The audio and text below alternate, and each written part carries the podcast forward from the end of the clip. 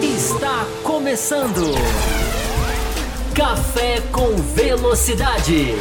Com Fábio Campos, Matheus Pucci, Thiago Raposo e Will Bueno. A dose certa na análise do esporte a motor.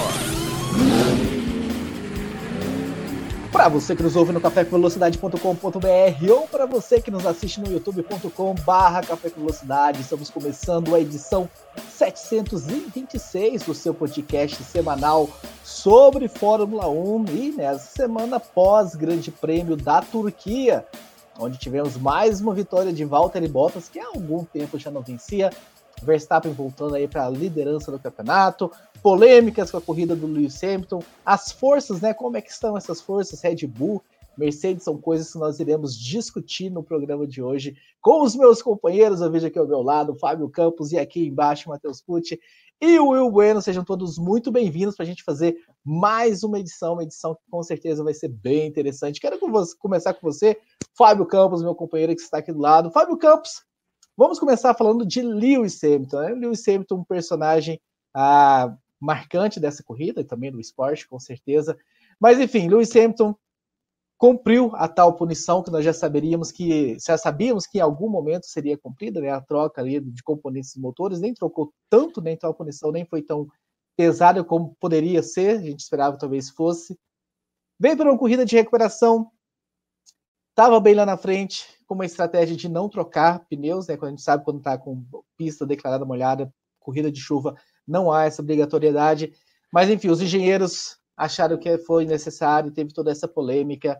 Então, o Lewis Hamilton acabou terminando algumas posições atrás. Você acha, Fábio Campos, agora meio que trazendo essa questão né, dos, engenheiros de obra pronta, mas depois que já passou, depois que a gente viu todos esses resultados e todas as declarações que a gente leu, todo o pós-corrida, que a Mercedes, enfim, errou, não deveria ter parado com o Hamilton. Como é que você viu esse movimento. Vamos começar falando então do heptacampeão. Seja muito bem-vindo. Olá, olá para você, Thiago Raposo, olá para o nosso, olá aqui para os meus colegas. Hoje está com a bancada completa, né? Coisa hora antes do programa começar, eu achei que ia ser só eu, mas enfim, de repente apareceu tudo, né? É, então vamos lá, vamos fazer ótima edição hoje. Eu acho que é o importante é, fazer uma edição com esse tipo de corrida que a gente viu na Turquia. É uma corrida que eu acho que merece a gente que a gente passe muita informação. Né? Então, eu acho que o objetivo hoje aqui no programa é que as pessoas saiam com a opinião que quiserem, se tinha parado ou não. Mas o importante é entregar para elas um volume de informação que elas possam entender quais eram as circunstâncias, o que, aconteceu. Essa prova foi muito envolvida na análise de números. Né? O para, não para, do Lewis Hamilton, ele tem que ser analisado né, além do, do simples uh, arriscar ou não arriscar. Né? O que, que estava acontecendo na prova? Eu sempre defendo que automobilismo é risco, né? Eu disse isso na semana anterior, né, do Grande Prêmio da Rússia, na questão do Norris. Né? É, é o risco que eu acho que valia a pena ter sido tomado. No caso do Hamilton, analisando todos os números, eu não acho que o risco seja exatamente uma coisa errada, digamos assim. Quem defender que o risco deveria ter sido a opção, é, eu não vou dizer que está indo por um caminho errado, mas é, todas as evidências indicam que tinha que parar, deveria ter parado, ainda que tenha parado atrasado. E a gente vai esmiuçar, Raposo, cada detalhezinho disso, cada número, cada questão, ao longo dessa edição 700 e não faço a menor ideia qual número? 726. Trazendo também meu querido Will Bueno. O Will Bueno realmente ficou nessa discussão, né? Deveria parar, não deveria parar. Nós, na semana passada, na semana retrasada, aliás, nós víamos aqui elogiando né, a decisão da Mercedes com o Hamilton lá na chuva, que a McLaren não fez com o Norris. E é uma, é uma prova realmente, né, Will Bueno, que é um esporte coletivo. Ah, os caras dependem dos mecânicos, depende dos engenheiros, é, é, é, algo coletivo. O feeling do piloto também tem que ser levado em conta. Mas como que fica essa matemática, hein, Will Bueno, entre o feeling do piloto e a informação do engenheiro? Seja bem-vindo. Saudações, Thiago Raposo, Fábio Campos, Matheus Pucci, espectadores e ouvintes do Café com Velocidade. Já quero aqui antecipadamente pedir desculpas para quem está ouvindo no podcast, que saiu uma tosse minha no fundo aqui quando o Fábio Campos estava falando, porque eu esqueci de, de mutar o meu microfone aqui na gravação. Peço desculpas já antecipadamente também a todos que, é, se por acaso tiver alguma falha na minha voz, alguma, alguma tosse aqui que escapar, é, porque eu estou realmente bastante gripado. Eu quase que, não, quase que eu não, não vinha participar aqui hoje. É, então, pode ser que falhe a minha voz em algum, em algum momento, mas vamos lá. É, Raposo, é, lá na, na, na, Rússia, tanto na Rússia quanto é, aqui na Turquia, aqui na Turquia, não, lá na Turquia ontem, é, a, a, opinião, né, o feeling, do, esse, esse feeling do piloto, essa opinião do Lewis Hamilton, ela estava sendo bem é, levada em conta por, por algum momento, né? Ontem até, inclusive, mais né, do que uh, do que na Rússia, né? Ou seja, o, estava todo. Se você pegar os rádios do Hamilton nas voltas ali antes dele parar, ele estava todo momento falando: não, eu, pelo meu feeling aqui, uh, eu não devo parar, eu devo continuar. E a equipe passando as informações né, com, de como estava a situação dos pilotos com os quais, eles, com os quais ele estava lutando. e é o que eu, o que eu falei na, na, com relação à Rússia, eu repito aqui hoje: é, quantas vezes o Lewis Hamilton ouviu a equipe, aceitou uma sugestão da equipe e conquistou uma vitória que parecia improvável, né, que parecia né, que, que não ia. Quantas vezes a gente falou assim, nossa, é, palmas para o engenheiro, para o estrategista da Mercedes que deu essa vitória é, para o Lewis Hamilton. Né? Então, eu acho que, que é, o Hamilton tem que ouvir a equipe. É, é um esporte, é, é, é, o esporte mais é o esporte individual mais coletivo que existe.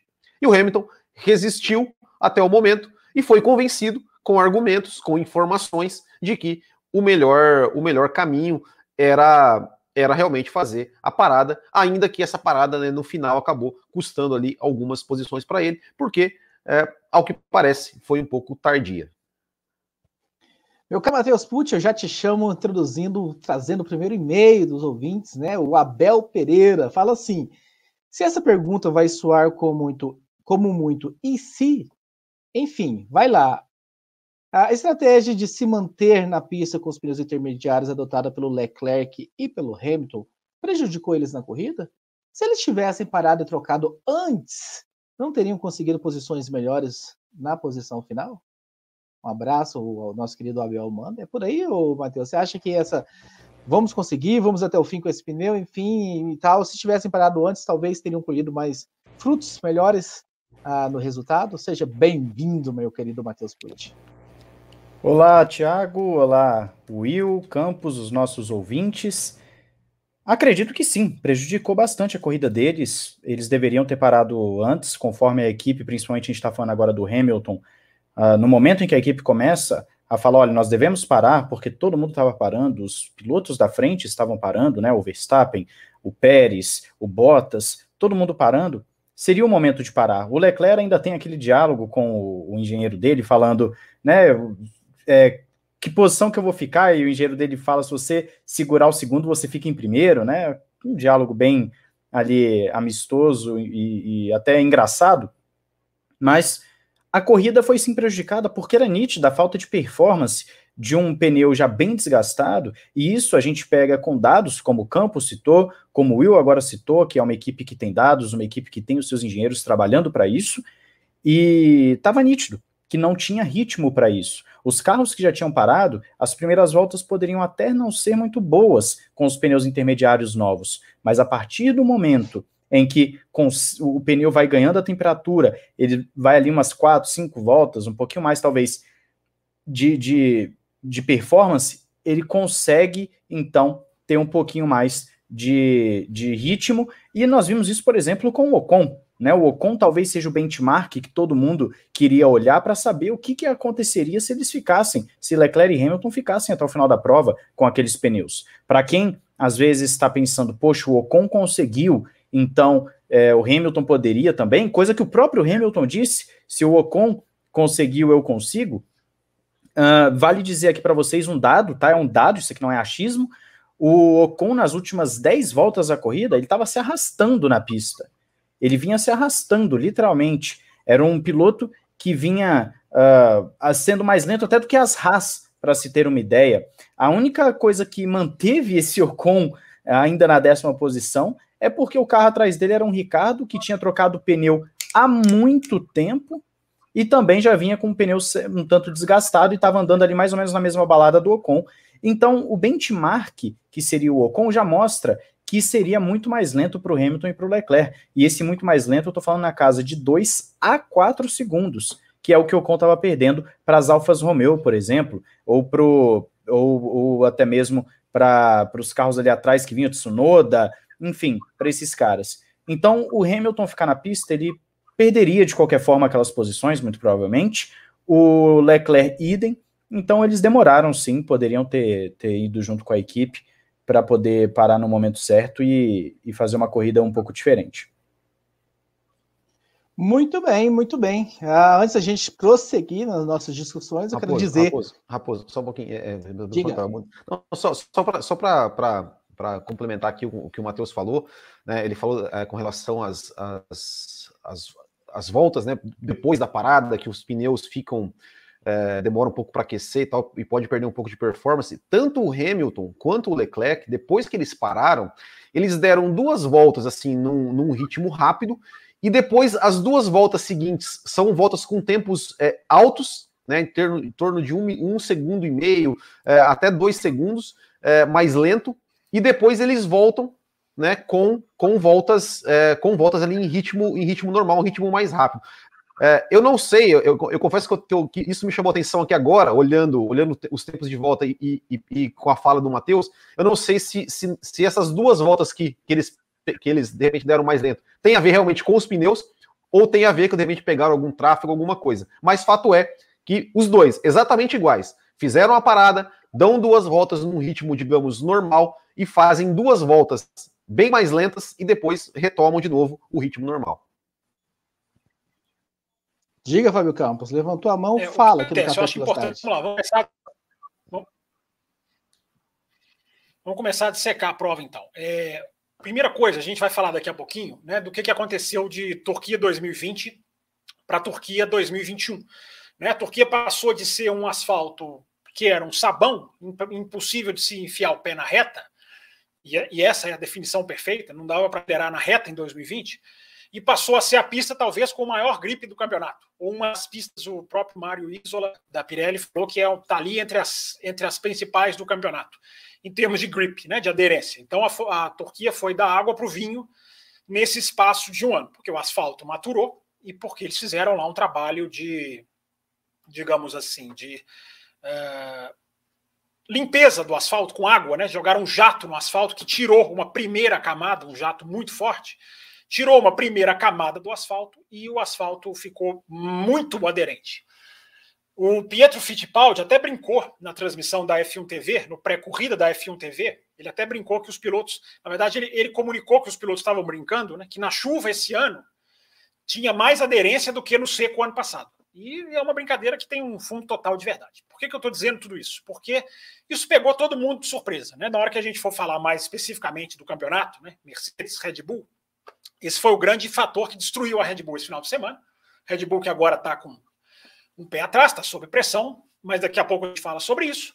É, o que estava acontecendo é que a aderência do asfalto era tão grande que o asfalto estava gerando, estava é, é, superaquecendo mesmo os pneus intermediários. Então, os pneus intermediários, o resumo da história, os pneus intermediários precisavam ser cuidados pelos pilotos, principalmente no começo da vida deles, porque o asfalto estava muito aderente. Né, muito aderente. Então, o que aconteceu, e aí eu acho que foi a grande sacada do Pérez, por exemplo, a grande a segunda, né? A segunda grande genialidade do Pérez, porque a primeira, eu espero que a gente fale sobre ela mais um pouquinho, um pouquinho mais detalhadamente daqui a pouco, que foi a briga épica com Lewis Hamilton, né? Foi um momento de parar e ficar de joelhos em frente à televisão. Uh, mas a segunda grande sacada do Pérez foi ter cuidado dos pneus no começo da, dos seus instintos, né? no começo da prova e no começo do segundo stint. O Hamilton e o, o Leclerc não fizeram isso. O Leclerc já voltou lutando contra o Pérez, na frente do Pérez, lutando. E o Hamilton talvez até uma certa ansiedade, não sei, de voltar naquela situação que ele reclamou, que a gente vai entrar em detalhes. Uh, o segredo da coisa é esse, né? Os pneus estavam sofrendo nas primeiras voltas. Essa é uma, da, essa é uma característica da Turquia que a gente não pode deixar de falar. Né? Os pneus estavam passando, os pneus é como se fosse uma linha que cai e depois sobe.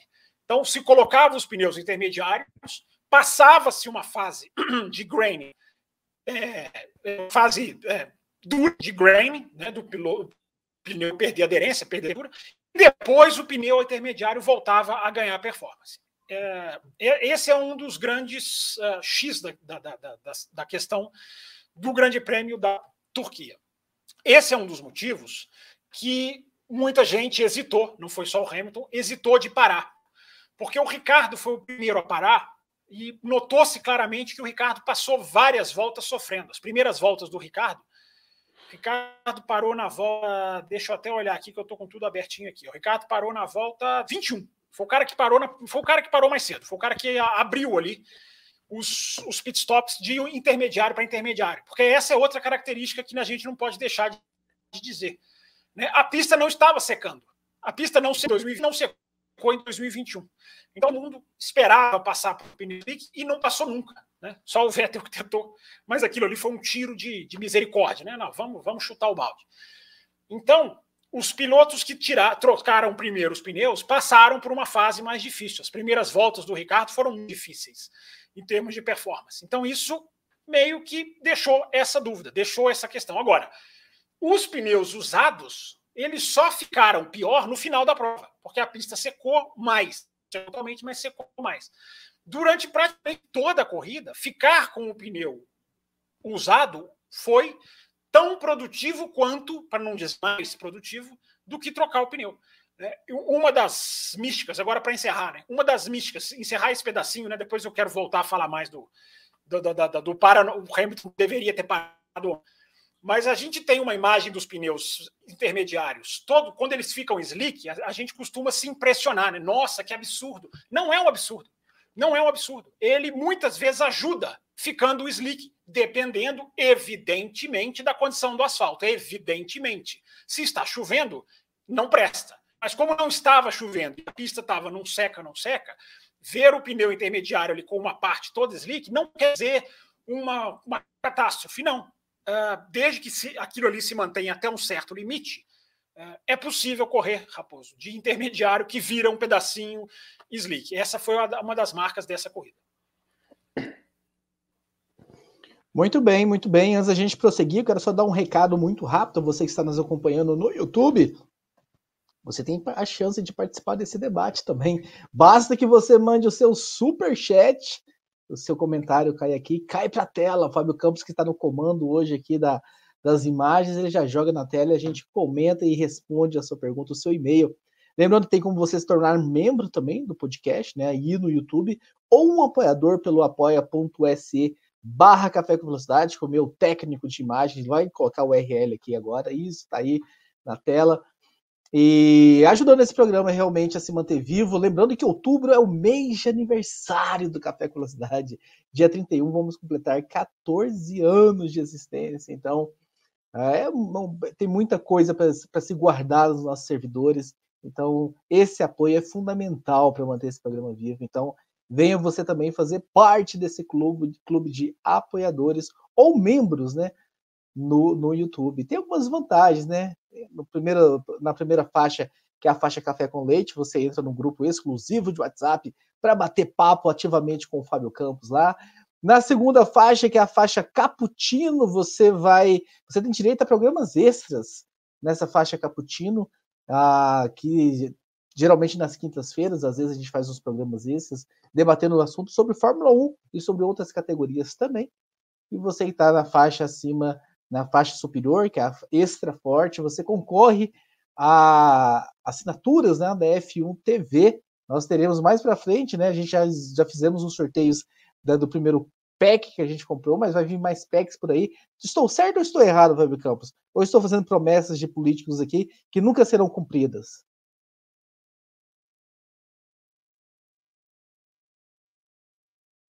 Mudo? Você está mudo?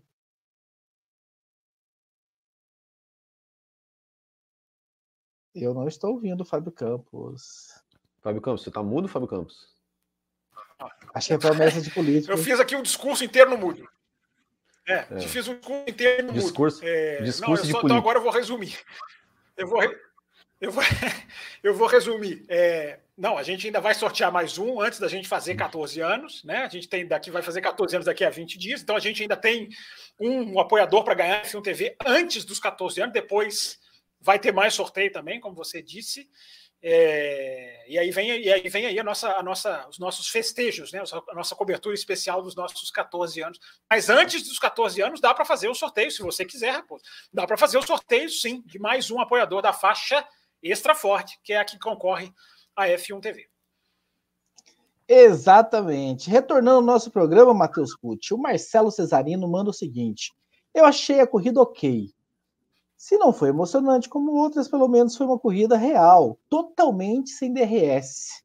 E aconteceu uma coisa que eu nunca vi: uma pista que estava para secar desde a largada e não ficou boa para os slick depois de 58 voltas. E não ficaria boa nem se tivesse mais 15 ou 20 voltas. Uma corrida de gestão de pneus de chuva como nunca se viu. Muito esquisito. O Lewis Hamilton ficou pistola com o mesmo engenheiro que foi fundamental na vitória da Rússia, na Rússia mas ninguém sabia ao certo se era melhor fazer pit stop ou não fazer e quando fazer. Então tem essa questão realmente, né, do, do, esse asfalto, Matheus, de que já vem um asfalto estranho desde o ano passado, e 58 voltas, a pista que está para secar, e não seca nunca, não seca nunca, não seca nunca. Dá para a gente, de certa forma, perdoar os engenheiros nessa, né, Matheus Pucci? Ou você não concorda? Não, perdoar os engenheiros é muito relativo, né? Porque teve engenheiro que acertou. é, teve engenheiro que acertou a estratégia, que, que, que deu certo.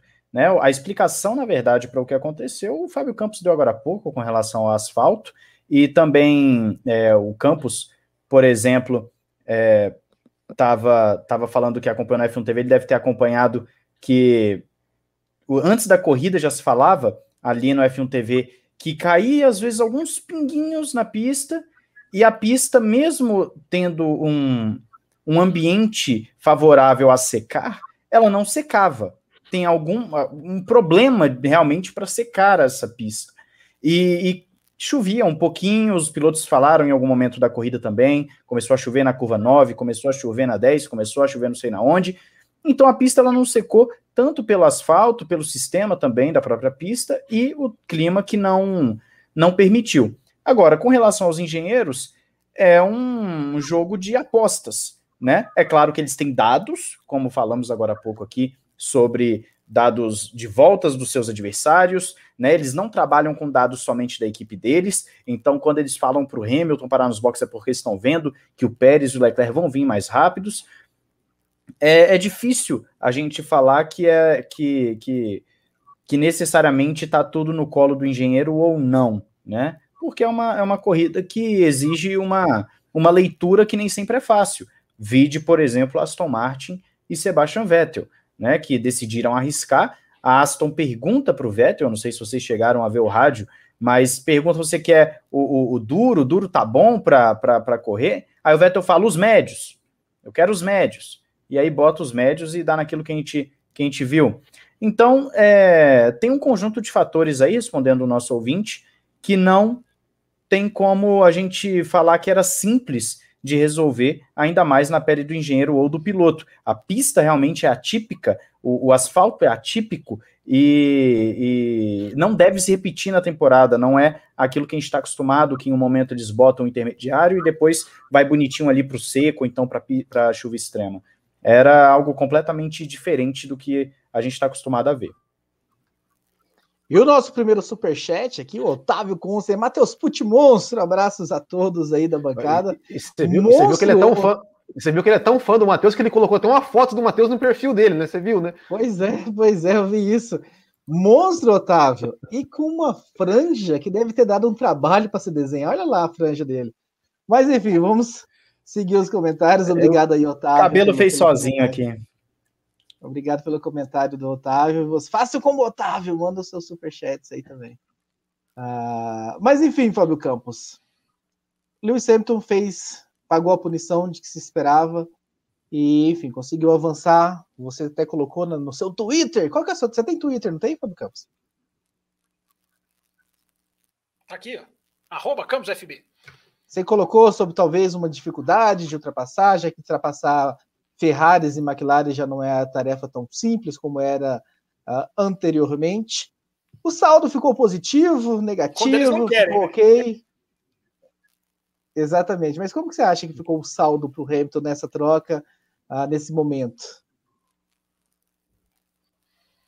Vamos lá, Raposo. É, primeiro, né? Acho que é, por Rússia e, e, tá, é, Rússia e, e Turquia, é, as trocas de motores não mataram ninguém, né? O, a diferença é de um ponto só nessas provas em prol do Verstappen. Ou seja, né, os dois trocaram o motor, um trocou na Rússia, o outro trocou na Turquia e ninguém, ninguém foi ferido gravemente. É, eu recebi muita mensagem, Raposo, lá no Twitter. Aliás, estou até surpreso que você tenha acessado o Twitter. Fico até feliz disso, porque você fica aí preconceito. Na verdade, é que caiu o Instagram, né, né, o, né, o, o Campos? Na ah, verdade, deve ter sido, deve ter sido verdade, caiu o Instagram. Né? A Grazi tirou um print do seu Twitter e jogou no grupo do WhatsApp. Grazi. Então, a Grazi, obrigado aí pela ajuda na divulgação. É, eu sabia, eu estava estranhando. Você entrar no Twitter para ler sobre automobilismo, ainda mais é, tá muito, é muito estranho. Eu sabia que tinha alguma coisa errada. Mas muita gente escreveu lá. E, lá no grupo do. Ela mandou no grupo dos apoiadores do WhatsApp, inclusive, que é um grupo que eu entro. Sem dúvida. É o grupo para quem apoia na faixa Caputino, né? Mas o. Não, café com leite. O, Café com leite, café com leite, meu Deus. Caputino também, ora não. Todas as três Sim. faixas estão no grupo, né? Mas tudo bem, a faixa que é só o grupo é a café com leite. Tá certo. É, mas vamos lá, deixa eu, deixa eu, entrar no assunto aqui do, do Hamilton, né? Muita gente escreveu lá no Twitter e muita gente até emotivo, né? Dizendo que o Mercedes entregou o campeonato e não podia ter parado o Hamilton. Primeira troca de motor, como eu falei, é, foi absolutamente. Teve gente falando, né? Trocar tudo. Não sei se tinha que trocar tudo, né? Trocar toda a unidade de potência era jogar o Hamilton lá no final do pelotão. A Mercedes está com um problema na. Identificou, entre aspas, um problema na no motor de combustão interna, né? A unidade de combustão interna, o motor, né? Motor mesmo. Então trocou e perdeu só 10 posições. É, dos males o menor. Não está com problema nas outras. É, não trocou. Não, não tem por que trocar. Foi o raciocínio da Mercedes.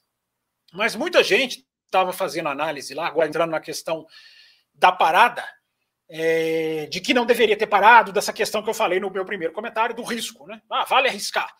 É, e aí eu fui atrás de informação e por que, que eu acho que não deveria ter arriscado, tinha que ter parado.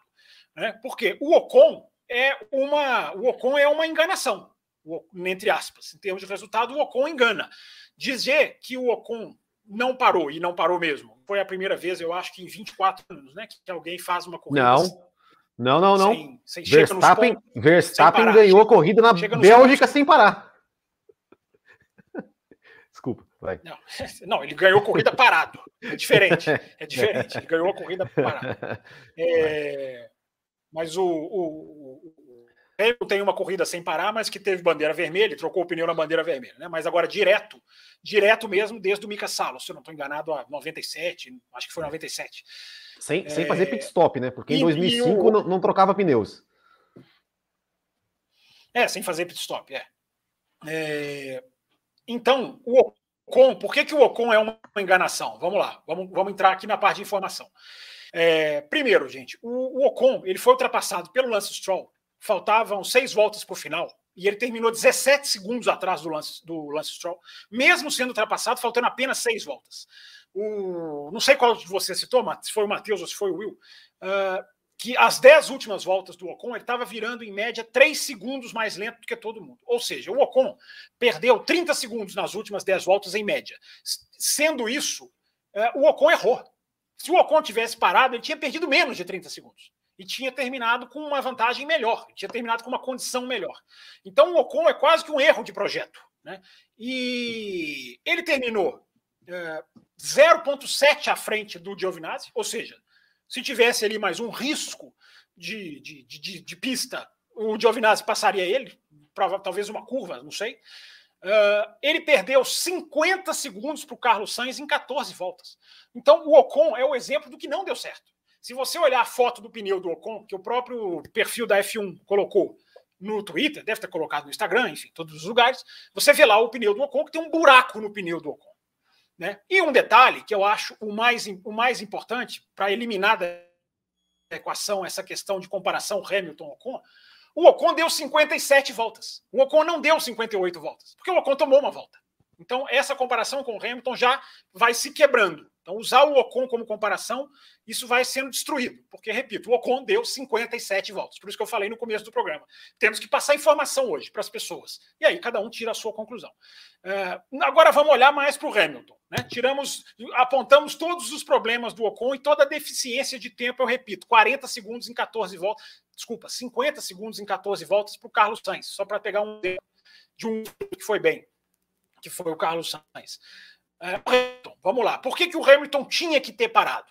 É, porque o Hamilton tava, começou a, a, a tomar é, 3 a 4 O Hamilton começou a perder 2 segundos para o Gasly, lá atrás. E inclusive o rádio da Mercedes fala, né? A nossa última chance é parar agora, senão nós vamos ser engolidos pelo Gasly. E o Pérez estava a 10 segundos do Hamilton, faltando 8 voltas, que foi a hora que o Hamilton foi para o box. Desse momento, o Pérez ganhou, ele estava virando um segundo mais rápido que o Hamilton e passou, a virar um segundo mais rápido ainda. Ou seja, o Hamilton estaria tomando dois segundos por voltas, faltando oito voltas e tendo 10 segundos de distância para o Pérez, que trazia o Leclerc atrás. O que, que eu estou querendo dizer? O risco de dar certo era muito pequeno perto do risco de dar errado. Isso foi a matemática que a Mercedes fez. Porque se desse certo, o que, que era dar certo? É esperar, isso justifica o Hamilton ter ficado um pouco na pista. Esperar a transição para os slicks, que nunca veio. Mas como a pista começou a secar no final, você pode argumentar, o Hamilton arriscou porque poderia virar para slicks e ele, e ele pularia um pit stop. Se todo mundo tivesse que virar para slicks, ele estando ali, em terceiro, ele engoliria ele, um pit stop. E ele, inclusive, falou isso no rádio, né? O Hamilton, é, inclusive, falou isso no rádio com o engenheiro, que ele falou que, que ele é. tá, que se ele que, que chegou, chegou a fazer essa essa essa, é, essa meu Deus, essa, essa, essa né? hipótese, essa, essa hipótese né, de, de esperar os slicks. E, o, e o é, engenheiro, então. e, e, e, o engenheiro foi a cada momento falando, né? Ó, Hamilton, a gente tem uma margem de tantos segundos para o Gasly. Aí depois Hamilton, a margem tá, já tá em tanto, já tá em tanto. Aí até que chegou nesse rádio que você falou, né? Ó, é a última chance. A gente tem aí acho que 5 segundos de margem, é a última chance para você para você parar. Vem, vem, vem para o box agora. Isso. Uma outra, uma, exatamente. Uma outra coisa que separa o Hamilton do Ocon é que o Hamilton queimou muito pneu no começo da prova. Queimou. O Hamilton queimou pneu brigando com o Tsunoda, que fez uma resistência considerável. O Hamilton queimou pneu brigando com o Gasly, um pouco menos, e o Hamilton queimou pneu brigando com o Pérez, que é a briga épica ali. Né? Talvez desses todos, o que mais ofereceu resistência em termos de desgaste de pneus seja o, o Tsunoda. Mas o Hamilton queimou o pneu, entre aspas. Então, o Hamilton, a chance do pneu do Hamilton não ir até o final era enorme, enorme. E aí os caras corriam o risco de ter um DNF, né, de ter um abandono, que é o que todo o cálculo do motor era para não ter abandono, é, e os caras tinham risco. Então, o que, que o Hamilton poderia ganhar? O Hamilton poderia talvez ficar ali em terceiro, ser alcançado pelo Pérez. Ele não iria resistir, era muito difícil que ele resistisse, não vou dizer que ele não iria, mas era muito difícil, porque eu repito, né? Oito voltas faltando, o cara virando dois segundos mais rápido. Então o, o Pérez ia chegar muito fácil, muito, é, muito próximo, com muita força. Né? E o Leclerc estava vindo junto. É, qual é o ganho nisso aí? Não dá para ter, não dá, não, não dá para você pesar que o ganho é maior do que a perda, porque a perda era um possível DNF. A própria Pirelli falou que o pneu possivelmente não aguentaria. Esse, essa, essa era uma grande chance. É, e o cara já tinha queimado, entre aspas, muita borracha lá no, lá no começo. Então, a, a parada do Hamilton é lógica, faz todo o sentido. Uh, o Hamilton resiste e é até compreensível o Hamilton resistir. Vamos, vamos tentar nos colocar no lugar do Hamilton. Né? O cara está ali, fica na pista, ele não está sentindo o carro ruim. Quem está vendo a performance ruim é o cara que está no box, que aí ele está comparando. Né? O Paul de Resta foi muito feliz na, na TV inglesa, na Sky, após a prova, quando o Paul de Resta viu, falou assim: gente, é questão do cara sentar com o Hamilton, mostrar para ele, falar assim: Hamilton, isso aqui, ó, você não tá vendo isso aqui dentro do carro. Eu tô, eu tô. Né? O, o grande, o, o grande barato de Rússia e Turquia é essa discussão muito, muito esportiva de o quanto o piloto tem que ser ouvido ou não. Né?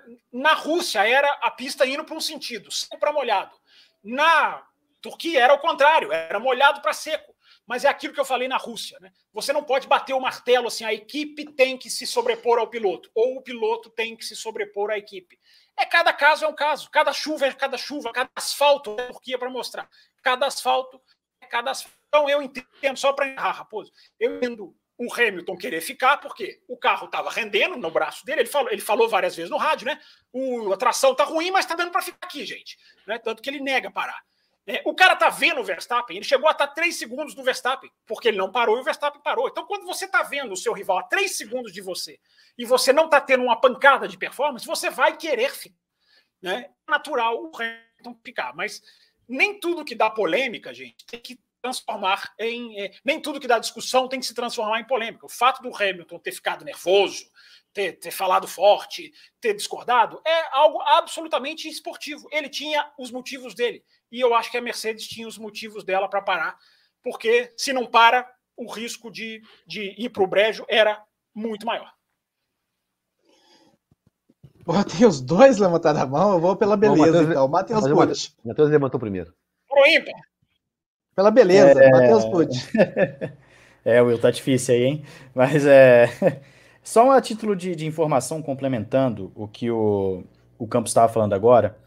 Oito voltas antes de parar nos boxes, o Hamilton já estava sendo mais lento do que o Pérez. O Pérez tinha três voltas nos seus pneus intermediários novos. Quatro voltas antes do Hamilton entrar nos boxes, o Pérez já está sendo consistentemente mais de um segundo mais rápido que o Hamilton. Ou seja, isso nós estamos cerca de quatro voltas ainda antes do Hamilton parar. Ou seja, não faz sentido você ficar na pista sabendo que o seu adversário está num, num, com um pneu mais novo, um pneu que já está sendo um segundo e provavelmente seria mais rápido ainda do que isso, porque o pneu do Hamilton ia desgastar mais não faz sentido permanecer na pista. Pois é, ia piorar. E não faz sentido permanecer na pista sabendo que no final da prova você poderia perder ali as duas posições do mesmo jeito e ainda correr o risco, como o Campos falou, do DNF, o pneu estourar, ou às vezes ficar ruim a ponto do Hamilton não conseguir manter o carro na pista, enfim, e perder mais posições.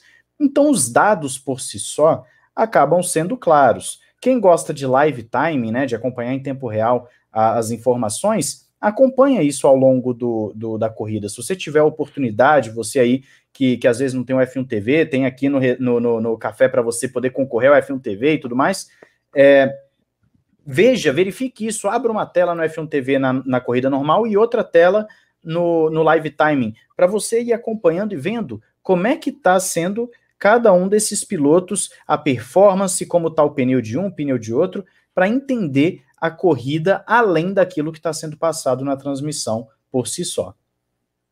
Não, é, eu só, quem não quiser ver né? dados, rapidinho, antes do, antes do Will falar rapidinho, quem não quiser ver os dados, é, eu passei aqui uma série de dados, né? Olha para o Leclerc. O pneu do Leclerc acabou.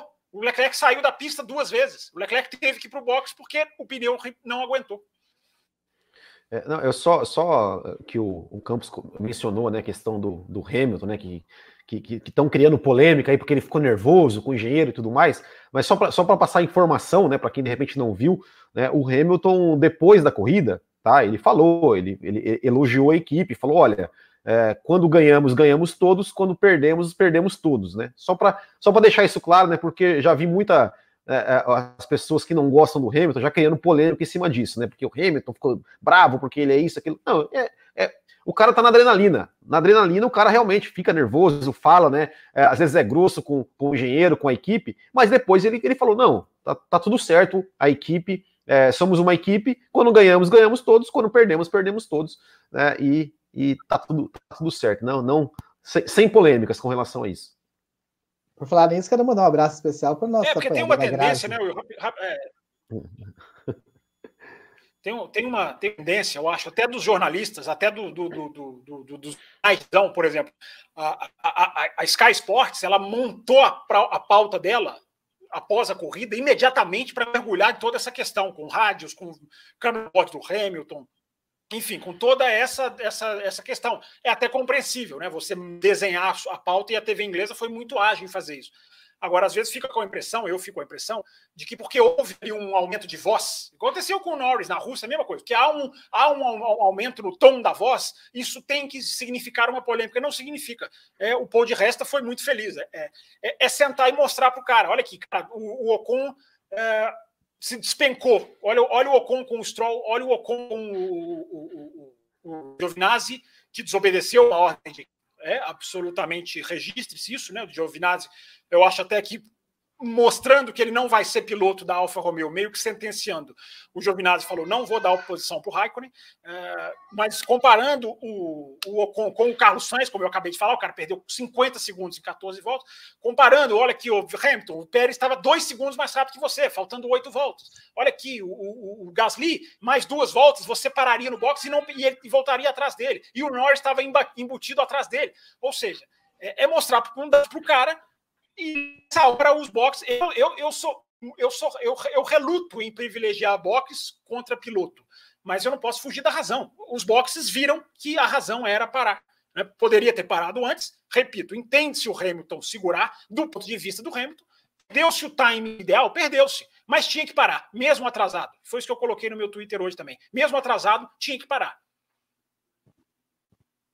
E é engraçado, né? Em duas semanas como as coisas mudam, né? Semana passada as pessoas questionando, né, sobre ah, o feeling do piloto, né? Que a equipe talvez deveria ter forçado e tudo mais. E agora essa semana, não, deveria escutar mais o feeling do piloto e de como as discussões acaloradas vão mudando semana após semana.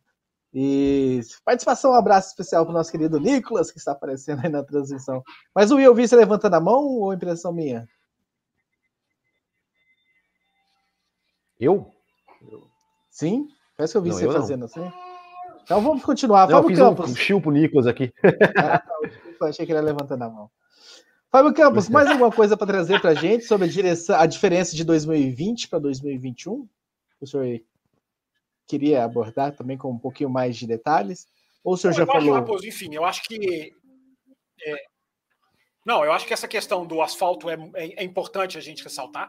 Né? É eu vi gente comparando, né? Ah, tá vendo? A Mercedes é muito melhor do que a Red Bull nessa pista, então o Hamilton foi endeusado, endeusado no ano passado. Não.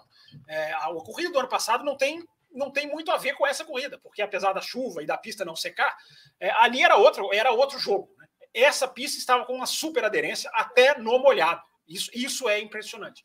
Né? Então, essa foi, essa foi uma das grandes diferenças. Agora, é, no seco, a gente vai falar daqui a pouquinho, né? A gente teve no seco um, algumas impressões sobre o que a, distribuição de forças que são, digamos assim, bem, bem, bem discutíveis, bem, bem, digamos assim, é, é, é, é importantes para o desenho do campeonato mundial que, que, que, se avizinha. Mas só para deixar registrado, Raposo, se as corridas foram bem diferentes, apesar de parecidas pela água, pelo, enfim, pelo, pelo, pelo visual, né, pelo, pelo clima, mas as corridas foram completamente diferentes. O ano, o ano passado foi, foi é, é o jogo era outro, era mais manter o carro na pista. Nesse caso era cuidar dos pneus.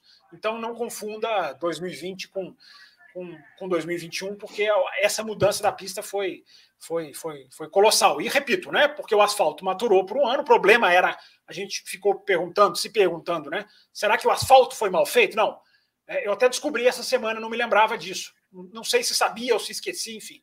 O asfalto, o ano passado, ficou pronto dez dias antes da corrida. Isso não existe, gente. Um autódromo ele tem que ficar pronto no mínimo três meses em termos de asfalto. Ele ficou pronto dez dias antes da corrida do ano passado. Então, isso é claro que é quase que uma evidência de que não vai dar certo, porque quando você faz um asfalto novo, ele tem uma camada de óleo, ele tem uma oleosidade. Austin foi assim.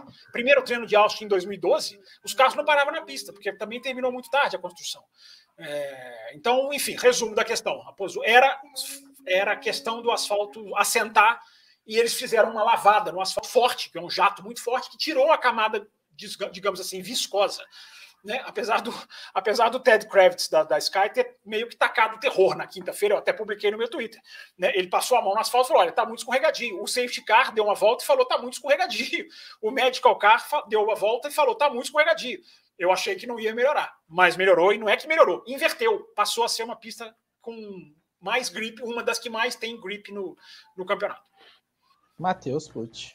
Não, só complementando aqui, inclusive o soldado Raposa colocou aqui a mesma coisa que eu vou falar. É, a Arábia Saudita ainda não terminou também o seu, seu autódromo lá e estão aí prestes a receber uma corrida, né? Pode acontecer algo semelhante, não vou dizer idêntico, mas algo parecido, algo que, que pelo menos deixe uma corrida sem, sem muita aderência, né? Já que eles estão um pouquinho atrasados no cronograma para entregar a pista que já já tem corrida. Então, já para começar essa discussão, meu querido Will Bueno, temos um e-mail aqui do meu querido Cleiton Batista Mendes. Ele fala e-mail 10 de 100. Exceto o GP da Holanda, a Mercedes me pareceu superior ao carro da Red Bull na volta das férias. A bancada pode discutir sobre isso e como isso pode impactar o campeonato daqui para frente? É, Raposo, é, a Mercedes, nessa, nesse final de semana na Turquia, né, é, é, eles, eles vieram muito fortes desde os treinos livres. É, essa troca aí de, de, do, do ICE, né, do, do, do Lewis Hamilton, é, deu uma potência muito, uma potência muito forte né, para a Mercedes que, inclusive, né, Christian Horner e Helmut Marko já estão já estão reclamando, já estão chorando, né, na, na, nos bastidores. Então, ó, tem que investigar isso aí, porque onde já se viu eles conseguirem uma potência é, como se tivessem de DRS aberto, né, em relação a, ao motor da, da, da Red Bull. Uh, e é isso, né? É isso. A, a, Mercedes realmente veio com, vem com um desempenho mais mais é, é, mais alto, né, do que do que do que vinha na, é, ao, no começo da temporada. E o campeonato promete, né? O campeonato promete porque agora a gente tem aí pistas, né? É, onde teórica. Opa, eu fechei, acho que eu fechei. Não, não fechei, não. Achei que eu tinha fechado aqui. Achei que eu tinha fechado aqui. A gente, a gente tem pistas é, onde, teoricamente, né, a Red Bull é favorita, como Brasil, México e, e, é, e tudo mais. É, mas essa, essa, esse desempenho extra da Mercedes aí, essa, essa potência extra que a Mercedes parece que encontrou no motor. É, vamos ver se eles conseguem equilibrar. E eu acredito que vai ter campeonato aí brigado até o final do ano. Não acredito mais. Eu, eu se você me perguntasse algumas corridas atrás, eu acharia que a Mercedes, que a Red Bull é, teria uma vantagem, poderia até definir o campeonato até antes né, do final. Mas hoje eu já não tenho, já não tenho essa, essa essa opinião. Eu acho realmente que vai ser muita briga até o final do campeonato e que talvez a Mercedes não esteja mais tão atrás assim da Red Bull. O que que deu, Fábio Campos, para aprender com essa pista seca com relação a essa briga, essas forças entre Mercedes e Red Bull?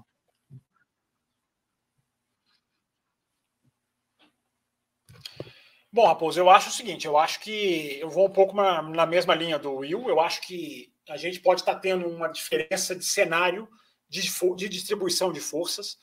Né? É, vamos, vamos lá, né? Rússia, Itália e agora Turquia. Né? São três pistas seguidas com superioridade. Nessa foi até maior. Mas essa pista, é, é, a Turquia ela pode ser uma exceção porque é por essa questão do asfalto. Né? A gente pode aliviar para a Red Bull por causa dessa questão do asfalto. Porque o que, que acontece? É, o, a Red Bull, vou, vou, vou, vou, tentar resumir aqui. A Red Bull é um carro em que é onde Verstappen se dá bem. É um carro muito, digamos assim, é um carro muito é, frenteiro, digamos assim. É um carro que ele sai de traseira, mas a frente é presa no chão. É onde o Verstappen se dá muito bem. Esses caras gostam de uma frente muito, muito, digamos assim, responsiva.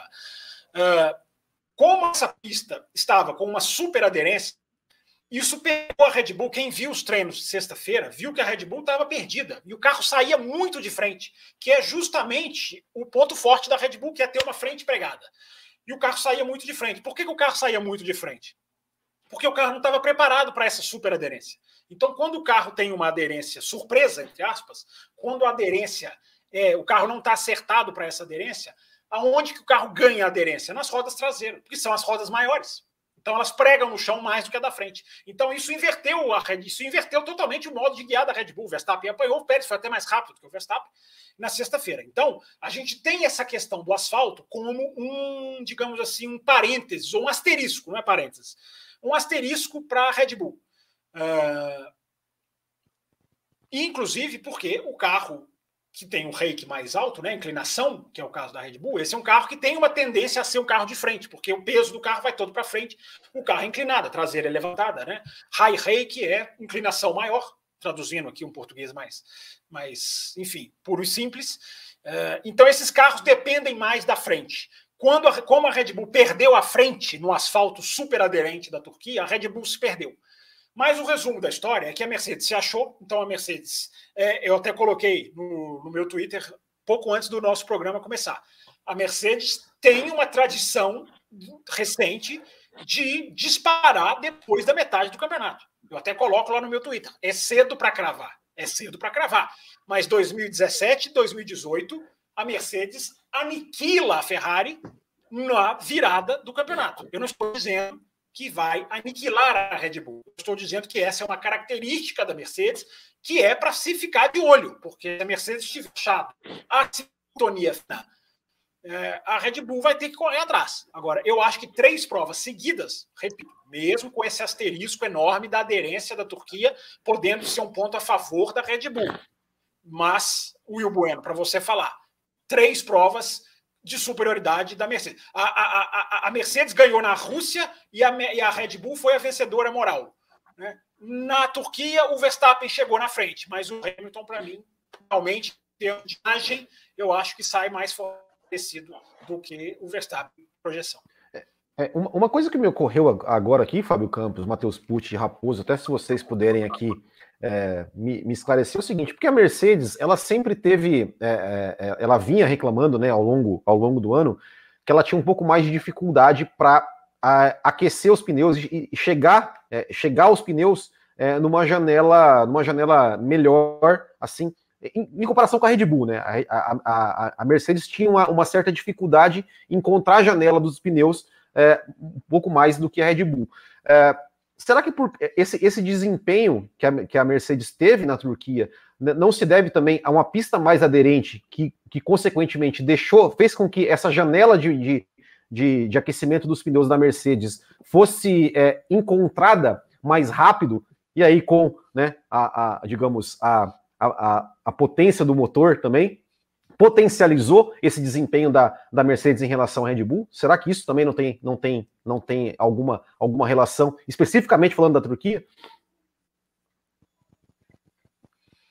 Eu acho que faz todo sentido. Eu acho que faz todo sentido, porque justamente né, o asfalto super aderente, é igual eu falei, os pilotos estavam tendo que cuidar dos pneus intermediários, né, no sentido de temperatura. Normalmente você não cuida do pneu intermediário em termos de temperatura, a não ser que esteja acabando realmente a vida dele, aquela hora que os caras vão buscar água. Né? Os caras estavam indo buscar água no comecinho da prova. Os caras já estavam buscando água.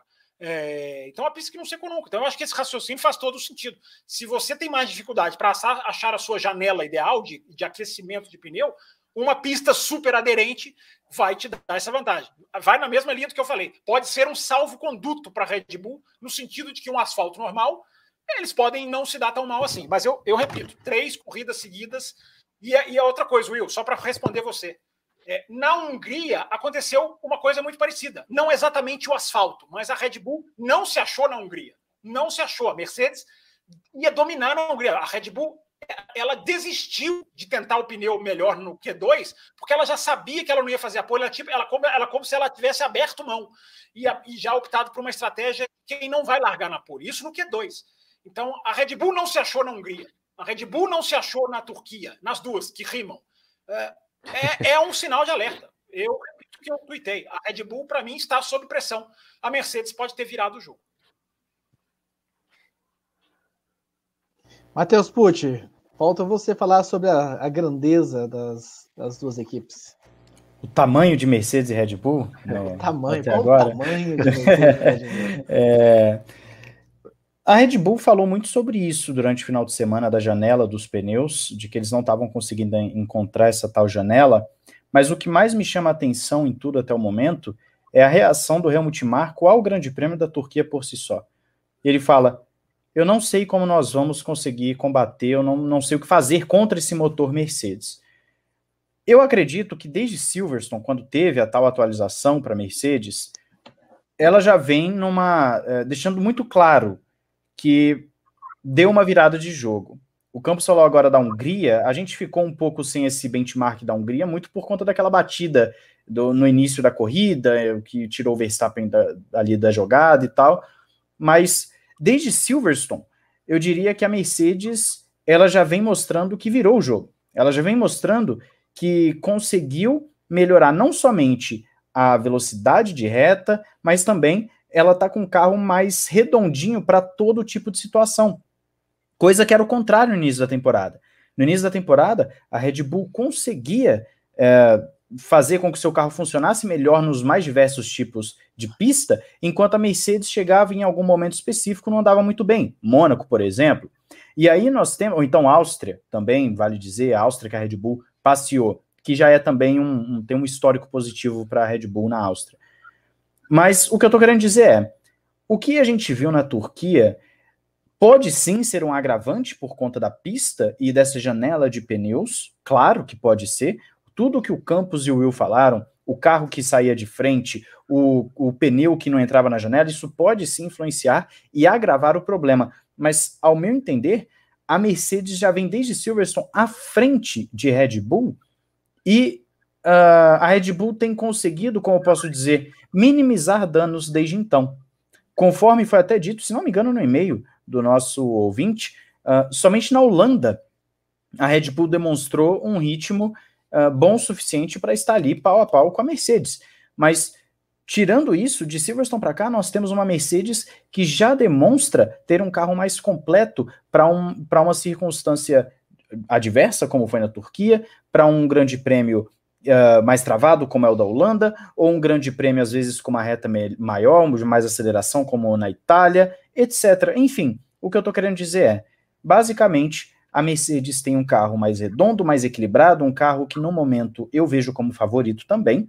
Eu vejo como favorito a título, favorito a chegar ali, claro, se as coisas continuarem assim. E a frase do Helmut Marko me diz o seguinte: a Red Bull não esperava isso. A Red Bull não esperava uh, uma Mercedes virar o jogo da forma com que virou. A Red Bull não esperava a Mercedes 15 quilômetros mais rápida na reta, como se estivesse de DRS aberto. Uh, a Red Bull não esperava que eles chegariam agora nesse período Austin, uh, depois México, Brasil, etc., com uma desvantagem de performance para a Mercedes. É claro que a altitude pode fazer uma diferença no México, no Brasil, dar ali uma, uma ajudada para a Red Bull, mas no geral o cenário não parece bom para a Red Bull e é isso que eu vejo do tamanho dessas duas equipes hoje. A Red Bull parece que não conseguiu extrair mais das suas atualizações, enquanto a Mercedes achou alguma coisa ali no motor e também no chassi que arrumou o pacote. E aí nós corremos o risco, vamos colocar entre aspas, de ver um final de temporada como foi 17 e 18, como citado pelo Campos. E é aí, e é aí que aquela, aquela vantagem né, que, que a gente imaginou que o Verstappen deveria ter de pontos né, lá, lá é, em Silverstone, né, que ele perdeu em Silverstone e na Hungria, né, na Hungria também, ele é, vai, vai, pode fazer muita falta no campeonato. Né? Como o Fábio Campos diz, um ponto é ouro. Imagina né, é, esses pontos perdidos aí por DNFs. Se eu não me engano, Will, só complementando, se não me falha a memória aqui, o, o Hamilton venceu o Silverstone e chegou em terceiro na Hungria. Me corrija se eu estiver errado, por favor. Ele, foi isso que aconteceu, não foi? Ele chegou em terceiro na Hungria, Acho se não me engano. Né, que ele brigou com, com o Alonso e tal, chegou aí pro pódio. segundo porque o Vettel foi desclassificado. Isso, Exato. segundo, né? Beleza, segundo por conta da desclassificação do Vettel, ou seja, você tem mais três pontos aí para o Hamilton. Ou seja, só nessa brincadeira de Hungria e Silverstone, uh, fazendo uma conta rápida de cabeça, porque eu não vou lembrar quem fez volta mais rápida, essas coisas, mas o Hamilton tirou quase 40 pontos no campeonato para o Verstappen, em duas corridas. É. É, é, o que a gente é, é, o que a gente falou aqui na época, né? Falou assim: olha, se a gente fosse apostar quem que o Hamilton chegaria, sairia é, nas férias do, da, da Fórmula 1 líder do campeonato, todo mundo perderia, né? Porque todo mundo apostaria no Verstappen.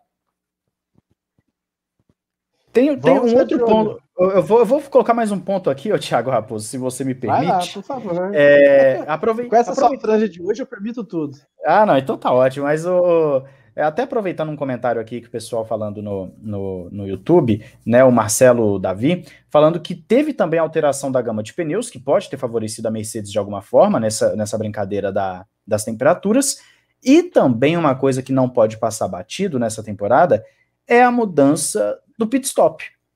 Que claramente, pelo menos até antes da Turquia, a Red Bull tinha sentido muito. Agora na Turquia já fizeram novamente o mais rápido, mas é, é, são, são detalhes que vão desenhando uma temporada. Né? São detalhes que, quando acabar a temporada, a gente vai parar e vai dissecar e vai falar: olha, aconteceu isso, aconteceu aquilo, e tudo isso foi desenhando o desempenho das equipes nos mais diversos setores, seja numa parada, seja no aquecimento de pneus, seja uma asa que a Red Bull não pode mais usar, asa flexível porque foi, foi retirada, seja, enfim, seja uma atualização de motor para Mercedes, são, são coisas que desenham uma temporada e que a gente vê uma alteração brusca no desempenho e nos resultados. Muito bem, muito bem. Vamos aguardar então as próximas etapas do campeonato para a gente ver qual é a real a, desse dessas forças entre essas equipes, se a gente vai realmente ver uma Mercedes muito mais forte, ou se a Red Bull, enfim, vai colocar as coisas em dia. Lembrando que a gente tem Estados Unidos, México, Brasil, Catar, Arábia Saudita e Abu Dhabi aí pela frente. Então vamos ficar de olho o que, que a gente vai ter nessa, nesse finalzinho. E eu estou com o Will Bueno, acho que a gente vai lá para Abu Dhabi para essa disputa, uma disputa emocionante. E aí eu quero ver pessoas aí não aguentando ter que assistir meia-noite a corrida Nenhuma e corrida ao vivo. Nenhuma corrida mais nove da manhã, né? Detalhe, realmente, né? Vamos passar agora para as corridas à tarde e depois Qatar, Arábia Saudita. Horário de almoço. Um pouco mais. Isso. Temos muitos e-mails aqui também, e nós vamos falar do Walter e Bottas daqui a pouco. Só lembrando as pessoas que estão aqui com a gente, né? Que agora a gente está em bloco único, um pouco maior, mas enfim, sem dividir o bloco no meio. As pessoas estavam acostumadas com o modelo de bloco dividido. Ah, agora nós estamos tocando direto e reto. Ah, temos muitos e-mails sobre Sérgio Pérez, então quero trazer algum, aqui alguns e-mails sobre o Pérez para a gente discutir um pouquinho sobre ele também. Daqui a pouco a gente vai falar sobre Valtteri Bottas, né, o vencedor da corrida, que obviamente tem que ser também tema. O João Pedro Melo, salve pessoal do Café com. Devo dizer que a corrida na Turquia não atendeu às minhas expectativas.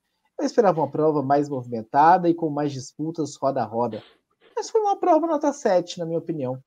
Mas, como não falar da briga entre Pérez e Hamilton, para mim o ponto alto do GP, após a corrida, foi perguntado ao Tcheco se o mesmo sentia um alívio por estar de volta ao pódio, e o mexicano respondeu algo assim: sim, é bom estar aqui, mas nas últimas provas eu poderia ter terminado no pódio também, e no entanto fui infeliz em algumas situações. Terminei em terceiro em Monza, mas tinha uma punição a cumprir, e em Sochi eu estava no pódio até a chuva chegar no fim.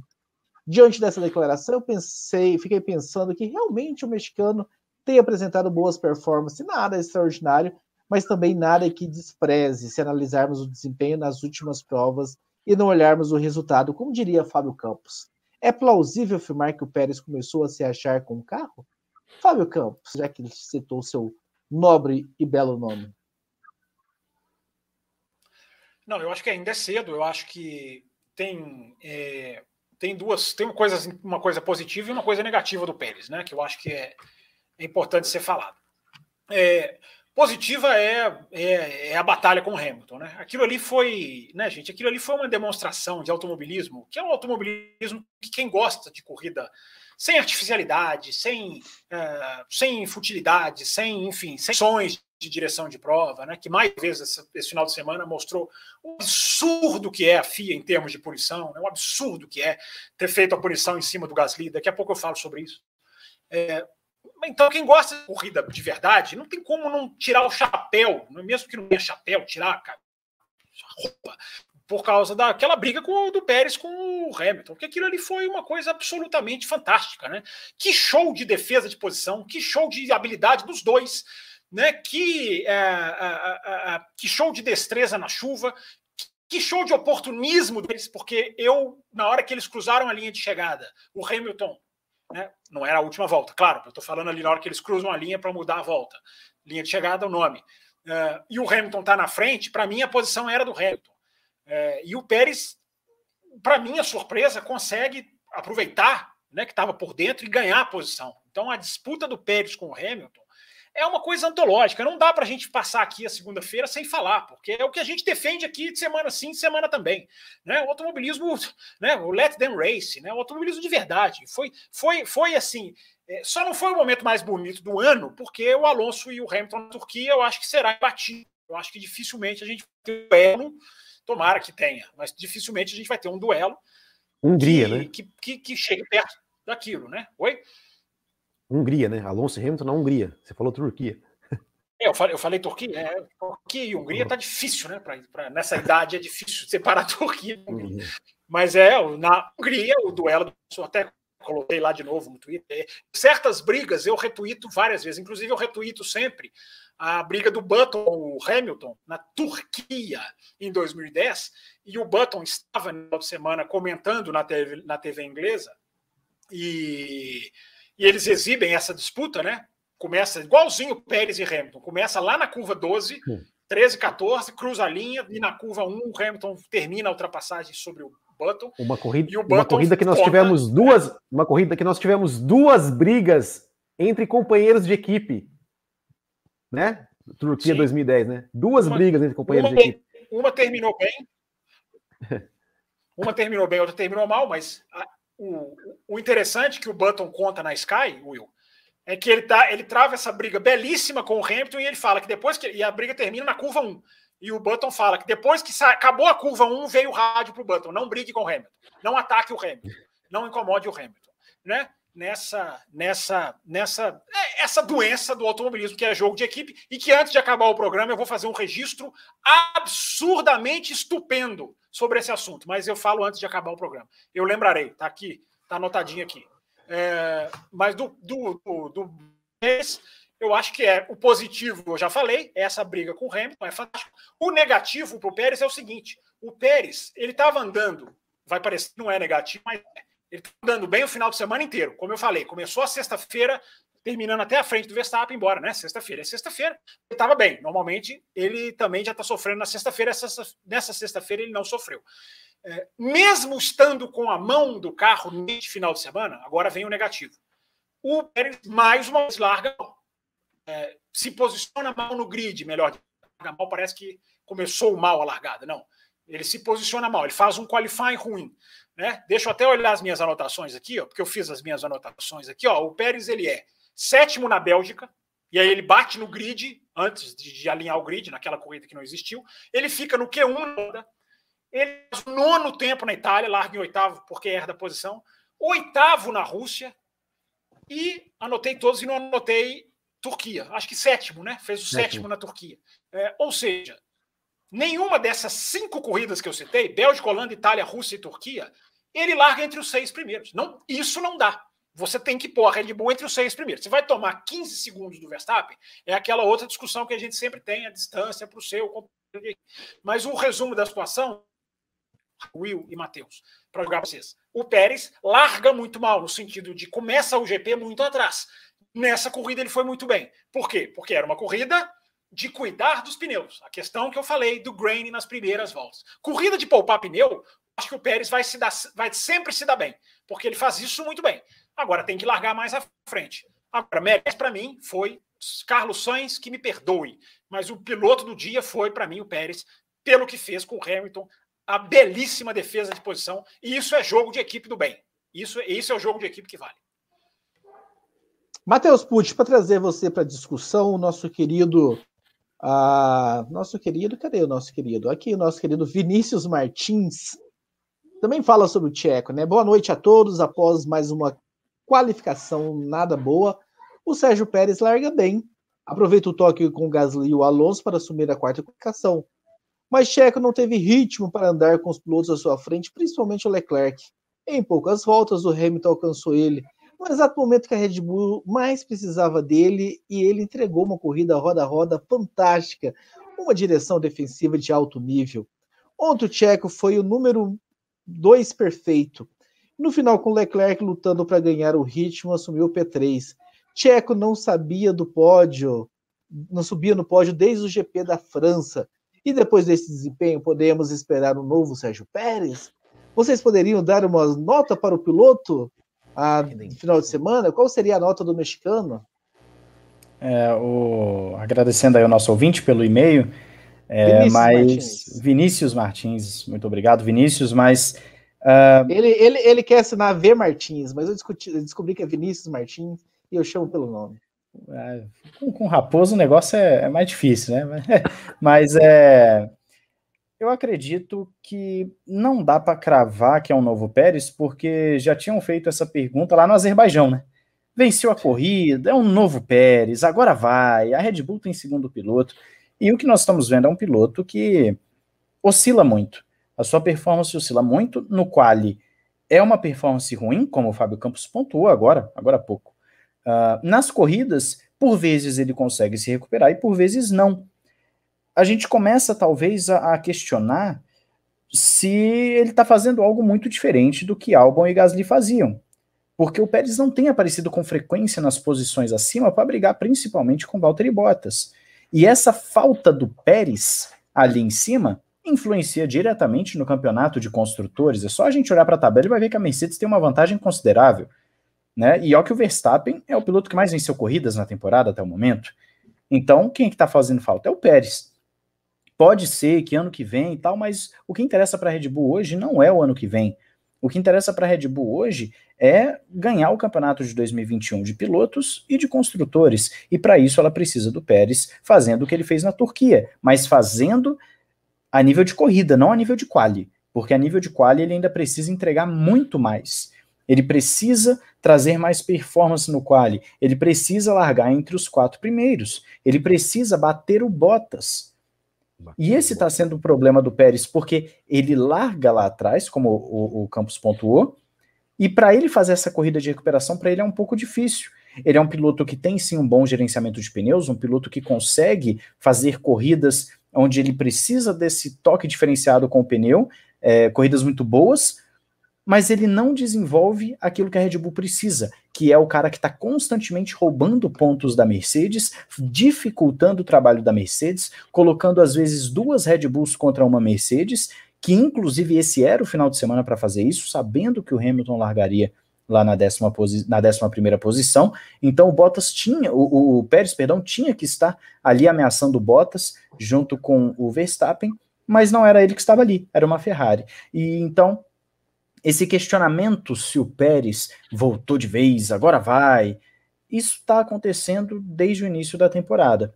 Isso está acontecendo desde o Azerbaijão, isso está acontecendo desde França, está acontecendo há muito tempo. E nós não sabemos se vai chegar nas próximas pistas, se ele vai conseguir entregar esse desempenho todo, mas a julgar pelo histórico de 2021, a tendência é que ele continue oscilando. Então a Red Bull vai ter que se contentar com isso pelo menos teoricamente, até o final da temporada e torcer para que no ano que vem, com o novo carro, ele acabe tendo uma adaptação muito melhor, mais fácil. Muito bem, alguém levantou a mão? Ninguém tinha levantado? O, o Campos levantou, mas, mas deixa. Tá, vai. Mas que absurdo, o Campos levantou, mas eu vou falar. Não, não, mas é, é, é, é que você ficou em silêncio, levantou a mão e ficou em silêncio. Eu tô brincando. É porque eu tenho. É porque eu não sei porque eu tenho um delay com o Raposo de 48 segundos. Então eu tenho que tentar falar aqui, eu tenho que tentar entrar diferente na hora certa aqui, entendeu? É, não, só para responder ao que o Matheus perguntou, eu concordo com tudo que o Matheus. Agora, a pergunta de comparação com o Albon e o Gasly, para mim, o Pérez já é superior. Porque o Pérez você já pode contar quatro corridas em que o Pérez esteve em nível alto. É, é oscilação, concordo. É, é falta constância, concordo plenamente. Agora, uh, Azerbaijão, o cara foi lá e ganhou. É, na a participação do cara foi ótima. A, é, tá, me fugi, tá, tem uma que está me fugindo aqui, e essa agora na. na, na esse pódio, são três pódios, se não estou enganado.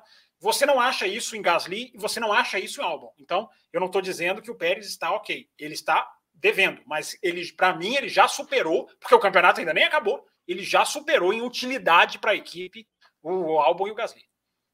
É, mas, mas eu, eu, eu, vou, eu vou discordar do, do Fábio Campos, assim, que eu, com relação a descer piloto do dia. Ok, ele fez, fez uma bela, uma bela, uma bela defesa de posição contra o Hamilton, mas para mim o piloto do dia, com todos os méritos, foi o Valtteri Bottas, porque o, né, o Valtteri Bottas largou na pole, é, ganhou a corrida, dominou, dominou a corrida, né, e o Pérez que que, que, era né, o que o Pérez deveria, deveria fazer. O, Pé, o Pérez deveria estar ali, né, como o Matheus falou, duas Red Bull contra a Mercedes do Bottas. Né, e, e ele lar, largou, largou lá atrás. mais do que o Sainz. Largou, largou lá atrás, largou lá atrás. Então, para mim, assim, é, o, o, papel do segundo piloto, assim, ó, ó, Hamilton, é, Mercedes, não vamos ter o Hamilton, não vamos ter o Hamilton hoje largando na frente. Então, Bottas, você tem que fazer a sua obrigação de ganhar. O Bottas foi lá, e fez a sua obrigação e ganhou. Pérez, ó, nós vamos, o Hamilton vai estar lá atrás, então nós temos que, nós dois temos que né, pressionar o Bottas e tal, e, enfim, e, e, e, o Pérez não conseguiu, né? Então eu acho que eu acho que ainda, ainda mesmo na Turquia, o Bottas ainda saiu superior que o Pérez. Por falar em Bottas, Pérez me encantou mais. Piloto do dia, para mim, é o que me encantou mais. Não é o mais efetivo. Bottas foi mais efetivo.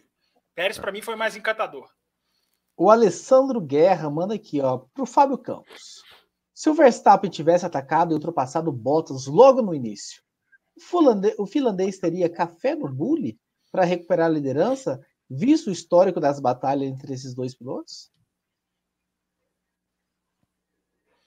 Olha, café eu não sei se ele teria, agora é, bully ele teria, porque o carro ele tem, o carro ele tinha para ganhar, Mercedes era melhor do que a do que a Red Bull. Claramente. As, a, a, a, gente, as duas últimas voltas do Bottas são as duas voltas mais rápidas da corrida, botou quase dois segundos no resto, ou seja, ali tinha caixa para muito. É, só que eu acho que o interessante do que o Vinte colocou é que uma coisa é o Bottas atrás. O Bottas tem dificuldade quando está atrás, não só no roda com roda, como na chuva. Né? Você colocar o cara na frente, sem o spray, eu não estou tirando o mérito do Bottas. Bottas teve méritos. Mas o Bottas, as duas últimas vitórias do Bottas são em finais de semana em que o Hamilton foi alijado da disputa. Né? Quando o Hamilton paga uma punição, o Bottas vai lá e ganha. Assim foram as duas últimas vitórias do Bottas. Isso tem que ser considerado. Não é a redenção do Bottas, como eu vi alguns sites descrevendo. Não é redenção nenhuma. É uma vitória legal, é uma vitória que provavelmente é a última. Né? Talvez ele tenha uma outra esse ano. Me, me lembra um pouco aquela vitória do Raikkonen em 2018, que todo mundo sabia que era a última porque o Raikkonen já não brigava mais por vitórias. Essa eu não vou a última, mas tem uma grande chance. A última, a gente não sabe que vem o meu, beleza, ele quebra, essa, ele quebra esse raciocínio, mas olhando no cenário atual, essa pode ser muito bem a última vitória dele na Fórmula 1.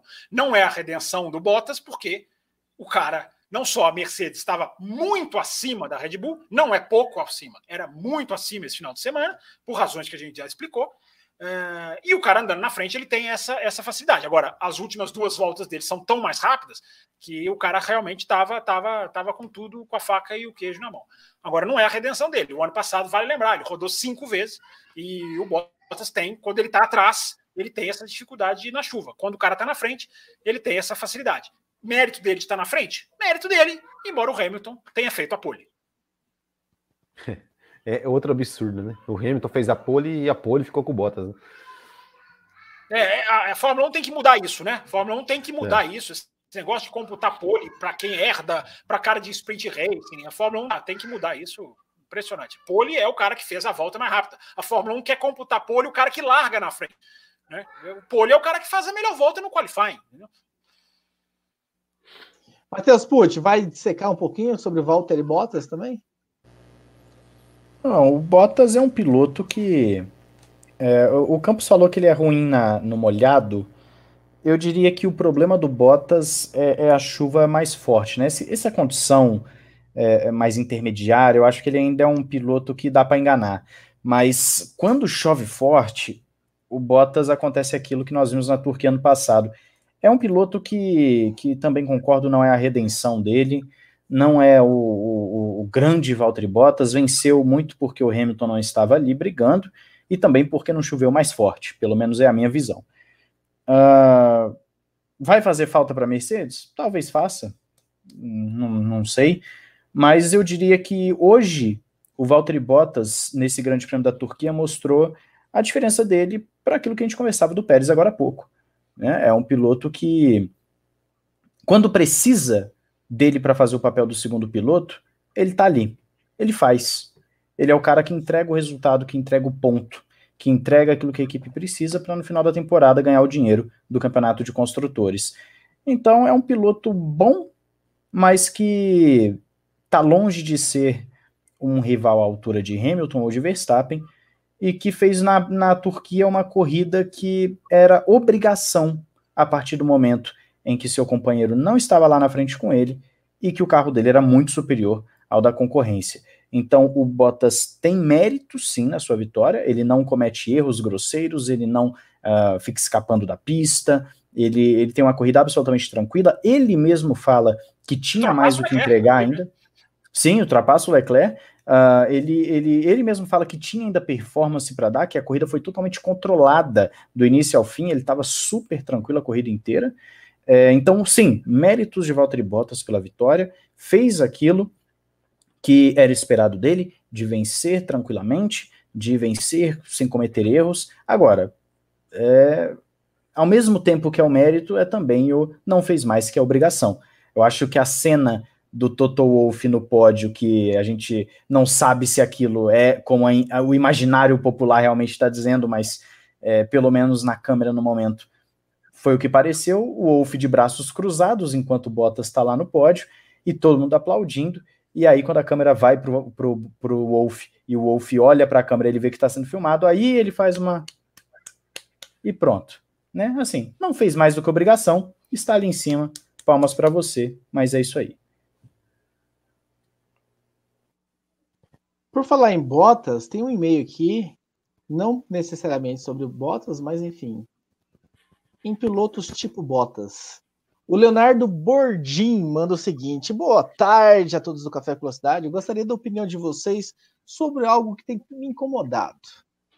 Em alguns momentos dessa temporada, eu percebi alguns pilotos muito passivos quando o Max ou o Lewis estão vindo atrás Apenas para citar um exemplo, do Norris na Áustria, ele já agiu assim, e agora no GP da Turquia, desde o fim do Qualify, nas entrevistas, ele já falava, Lewis, em duas voltas vai estar uh, atrás de mim e eu não vou resistir.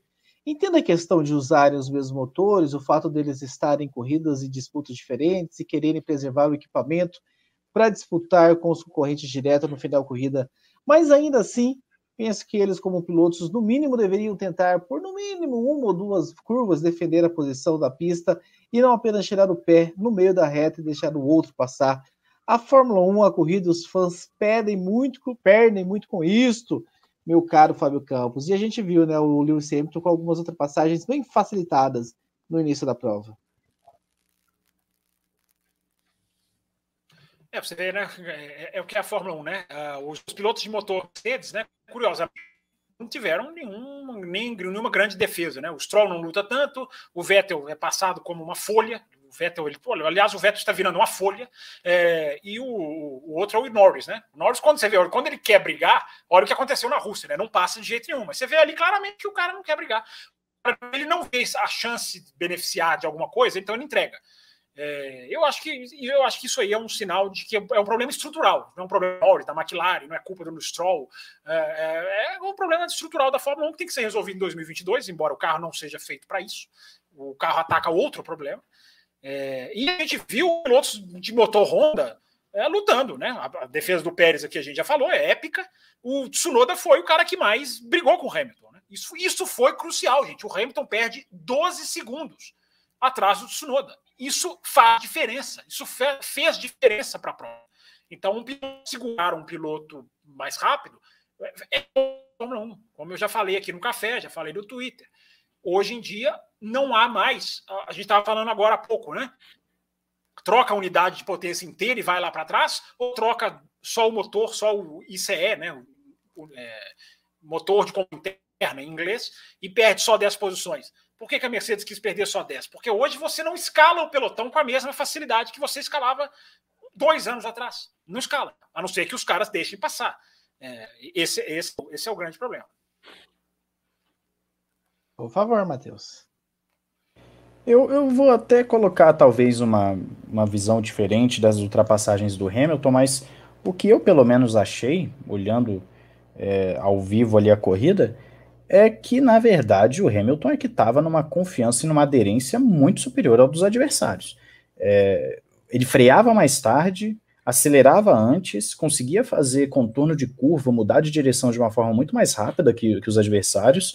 É claro, teve a briga contra o Tsunoda, mas eu não vejo, pelo menos não na Turquia, o Norris ou o Gasly abrindo para o Hamilton ou facilitando. Para mim, não, eles... Não, o Norris, o Norris eu, eu para mim, eu, eu, acho que ele, que ele né? facilitou. Teve eu uma, não... Aston Martin, tem uma Aston Martin também, foi o Stroll, Beto, agora não tô lembrando aqui também. Eu, eu, eu não acho, porque é, os pontos de ultrapassagem ali, é, eu acredito que o Hamilton estava com muito mais aderência, o Hamilton estava com muito mais confiança no carro, o Hamilton estava é, é, muito. Dif...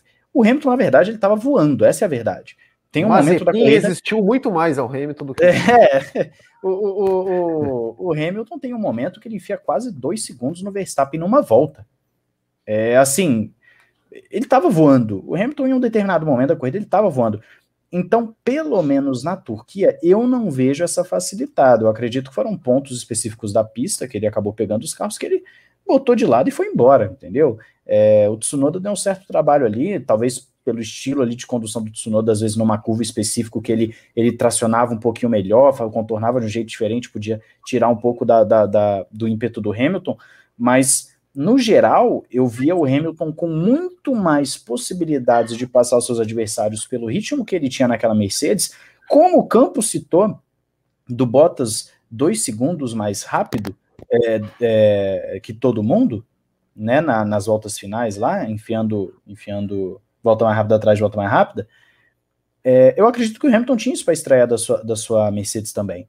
Né? Então, eu não vejo como sendo uma facilitada. Para mim, a Mercedes é que estava muito acima do restante na Turquia mesmo.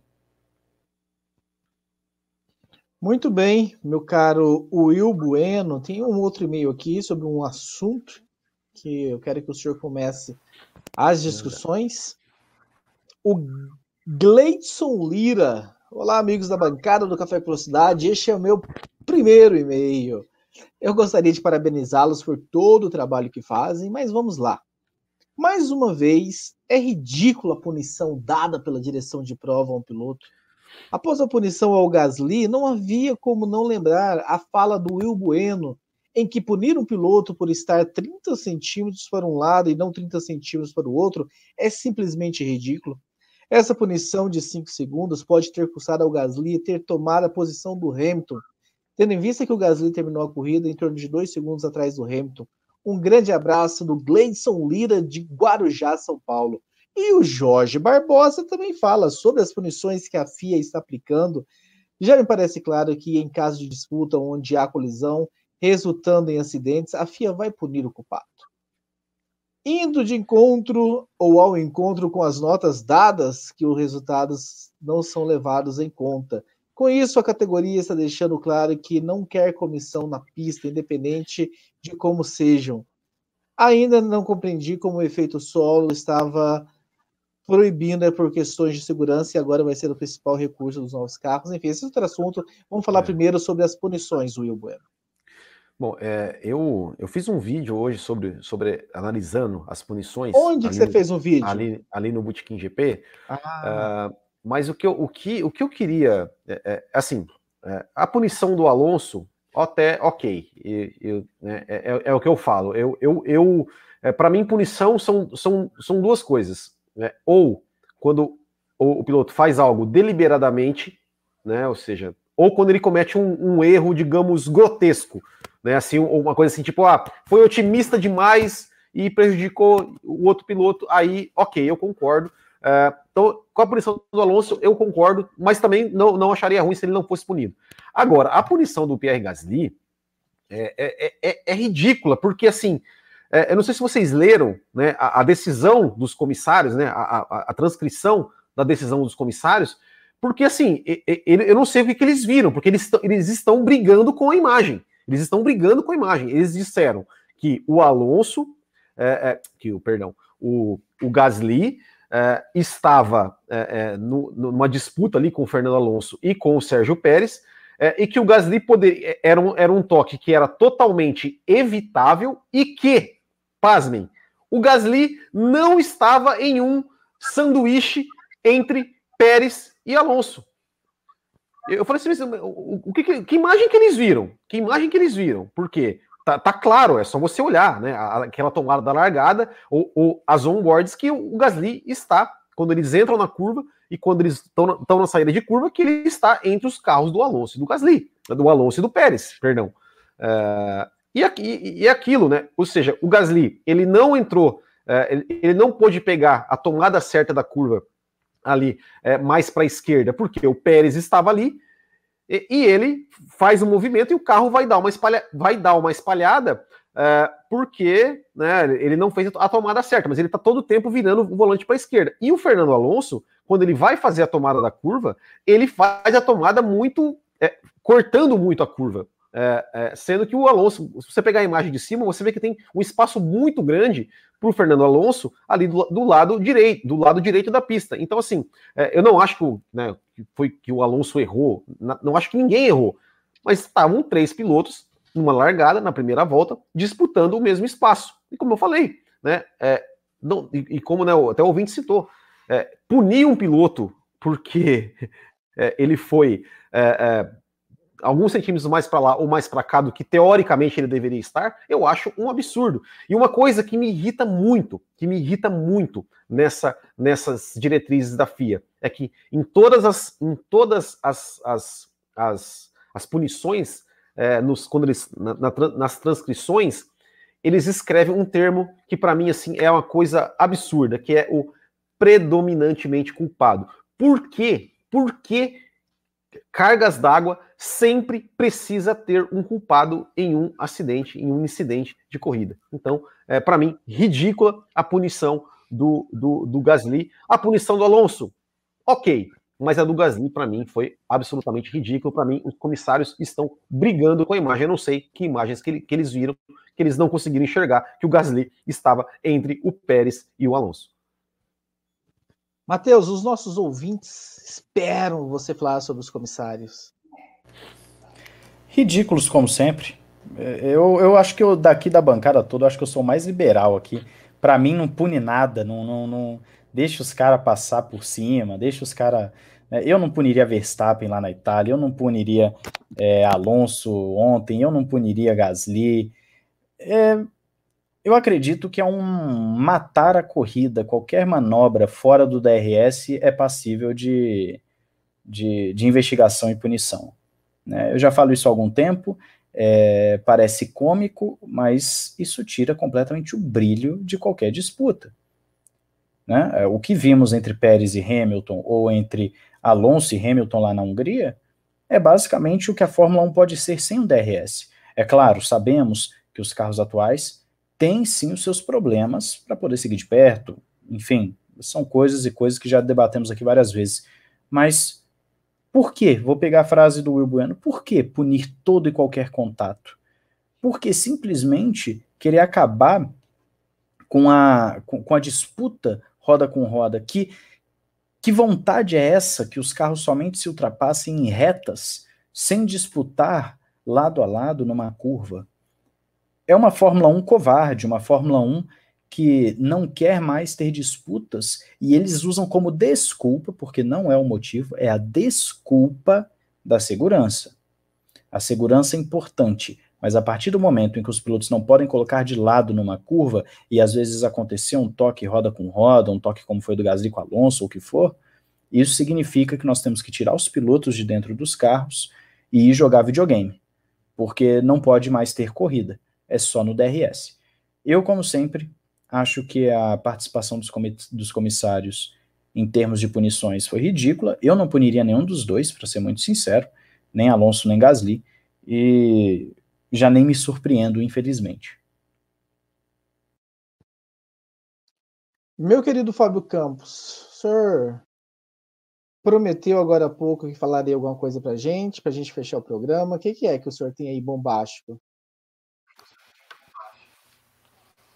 É, antes eu queria falar dessa questão da punição, é, Por favor. porque eu vou focar na questão da imagem que a Fórmula 1 passa, né? É, Fórmula 1 está passando a imagem, né? A gente é aquilo que a gente já fala aqui há muito tempo, né? A Fórmula 1, que acontece na Fórmula 1, tem um efeito cascata, um efeito cachoeira que rebate nos campeonatos de base. Né? A Fórmula 1, ela tá toda vez que ela entra na pista, ela é um exemplo para o menino que vai correr de carro no final de semana seguinte, para o cara que corre de forma da Europa para a Fórmula 3 que segue a Fórmula 1, a Fórmula 3 principal, para a Fórmula 4 dos países, para a Fórmula 2. É, a Fórmula 1 é um exemplo. E, e, o exemplo que a Fórmula 1 está dando é, é, dos piores possíveis. Né? A gente fala aqui de jogo de equipe e a gente viu na Rússia uma equipe dar uma ordem de equipe na Fórmula 3 para um outro piloto com o campeonato já decidido. Nem tem campeonato disputando mais na Fórmula, na Fórmula 3, já tinha campeão. E um cara pálido da equipe da, da Trident mandou o filho do Mick Durham dar passagem para o cara. O Mick Durham falou, meu amigo, vá para casa do. Né, né, essa casa mesmo, porque eu não passagem, e não deu. Né? Mas por quê? Por que, que o, o, o, o, estúpido da Fórmula 3 dá essa ordem com o campeonato já, já decidido? Porque a Fórmula ela massifica as coisas, ela amplifica, ela dá exemplo. Os exemplos ruins são seguidos de baixa e olhos fechados.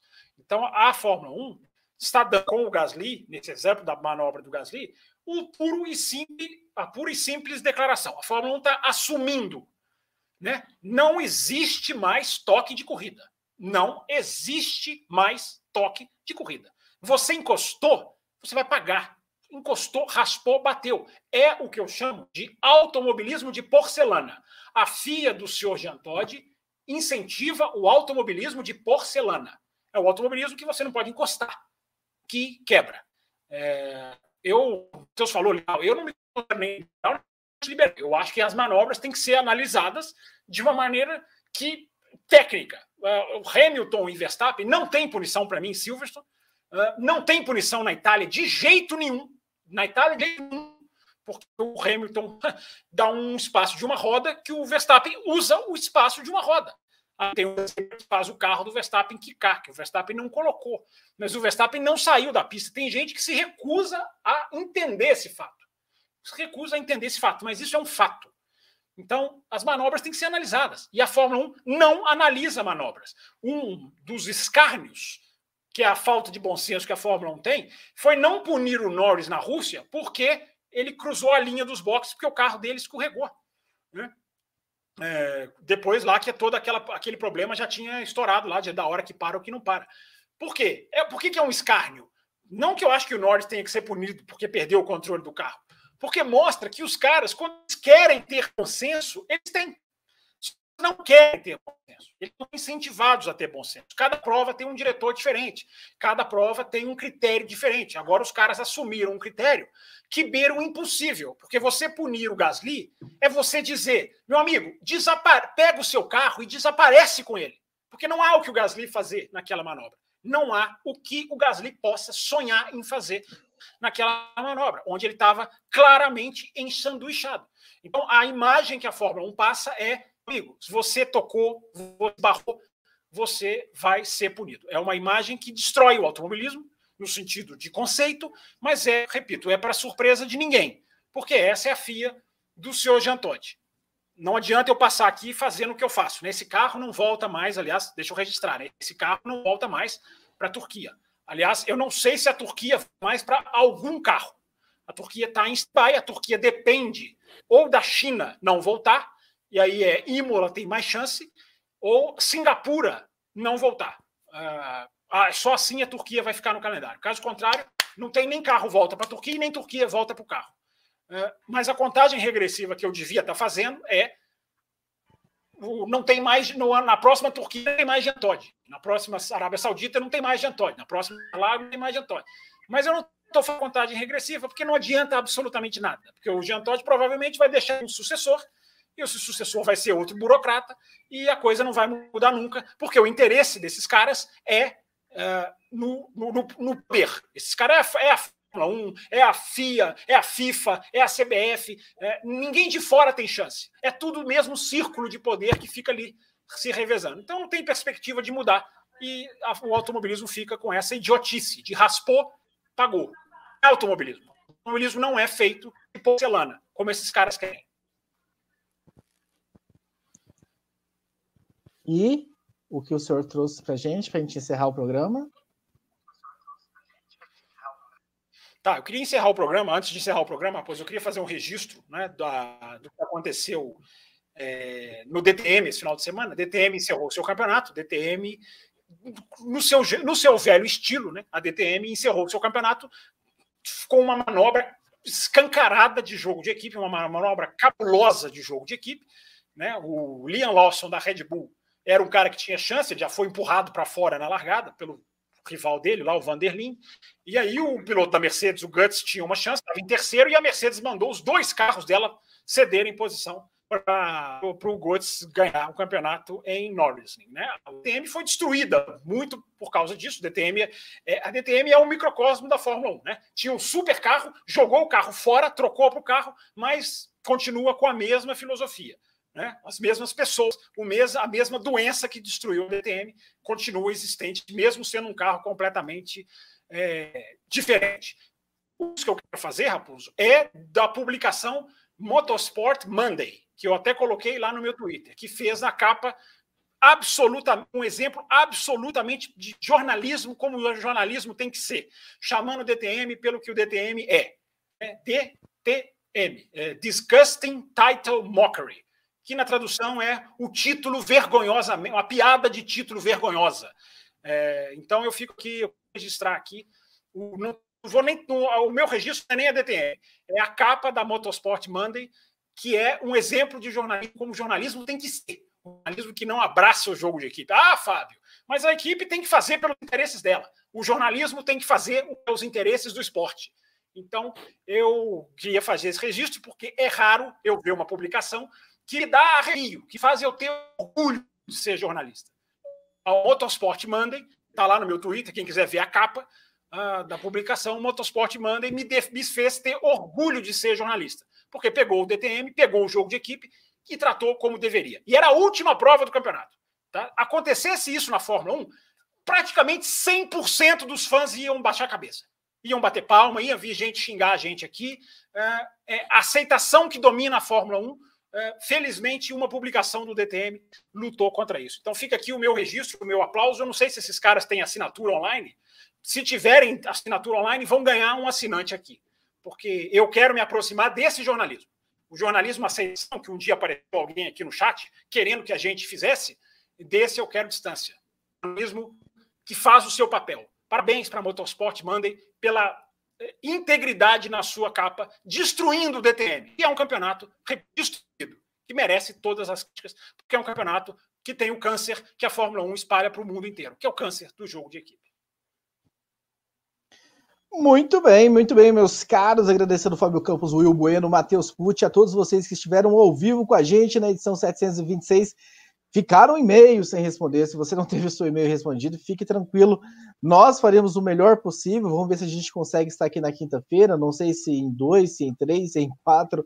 Vamos ver o que a gente consegue fechar. Mas é aquela coisa, quando vocês fazem o papel de vocês, quando vocês lotam a gente de e-mail, o programa é sinal de programa esse. Então, nós vamos trabalhar para que na quinta-feira a gente venha aí fazer mais um programa, uma edição extra para vocês, respondendo os e-mails. E aí a gente abre aquele precedente, né? Se vai ter programa extra na quinta-feira para responder os e-mails que a gente não conseguiu responder na segunda-feira, significa o quê? Quem está ouvindo de segunda até quinta-feira e mandar e-mail vai entrar no programa da quinta-feira. Então, ah, dá para engordar um pouquinho mais esse caldo para quinta-feira. Então, um abraço a todos vocês, a gente se vê. Diga, meu caro Fábio Campos.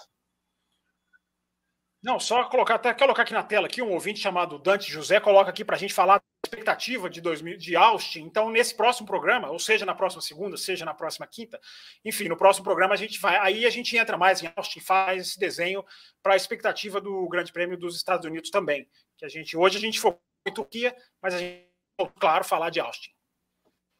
Exatamente. Mandando um abraço para os nossos queridos amigos e companheiros e parceiros da High Speed TV, com o nosso querido Pedro Rodrigo sempre nos transmitindo, sempre nos acompanhando. Um abraço a todos eles e a todos que vocês estavam com a gente ao vivo. Um abraço e até o próximo programa, a próxima edição. Tchau!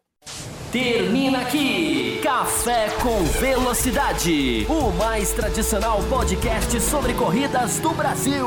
Café com Velocidade, a dose certa na análise do esporte a motor.